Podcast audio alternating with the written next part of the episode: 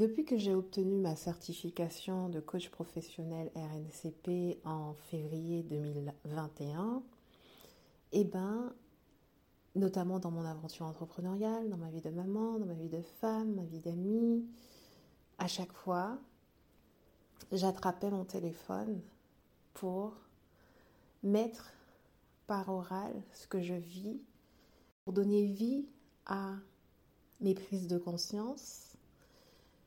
Et je me disais toujours que j'allais les partager parce que ça allait aider les personnes dans la réflexion, parce que c'est pas très long, ça prend pas trop de temps non plus. Mais j'ai beaucoup procrastiné, je ne l'ai jamais fait. Alors en même temps, est-ce qu'on peut vraiment parler de procrastination? Parce qu'à côté de ça, j'ai réalisé tellement de choses, concrétisé tellement de choses, obtenu tellement de résultats. Donc on va dire que je suis humaine et que je ne peux pas tout faire en même temps. Quand même, il y avait un petit peu de perfectionnisme dedans puisque j'étais convaincue que un podcast, ce que moi je vais plutôt appeler une capsule auditive ou une aventure auditive, eh bien ça devait être quelque chose avec une musique, avec une pochette, avec euh, un truc qui dure euh, une plombe.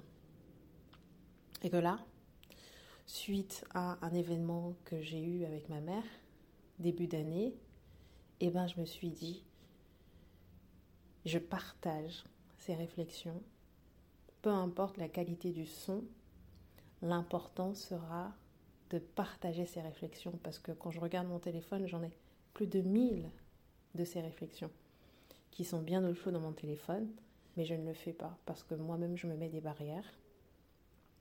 Elles pourront toujours, ne serait-ce que tomber dans une seule oreille et donner de l'espoir, donner du courage aux hommes, aux femmes, aux adolescents qui l'écouteront.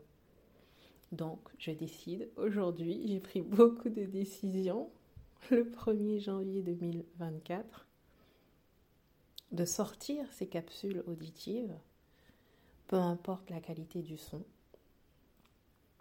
Au moins, j'avancerai dans ce projet pour libérer de la place pour faire autre chose. Je vous souhaite donc une bonne écoute de ces mini-capsules dans lesquelles je vais beaucoup parler de moi, c'est normal, puisque je ne suis pas là pour parler de la vie des autres.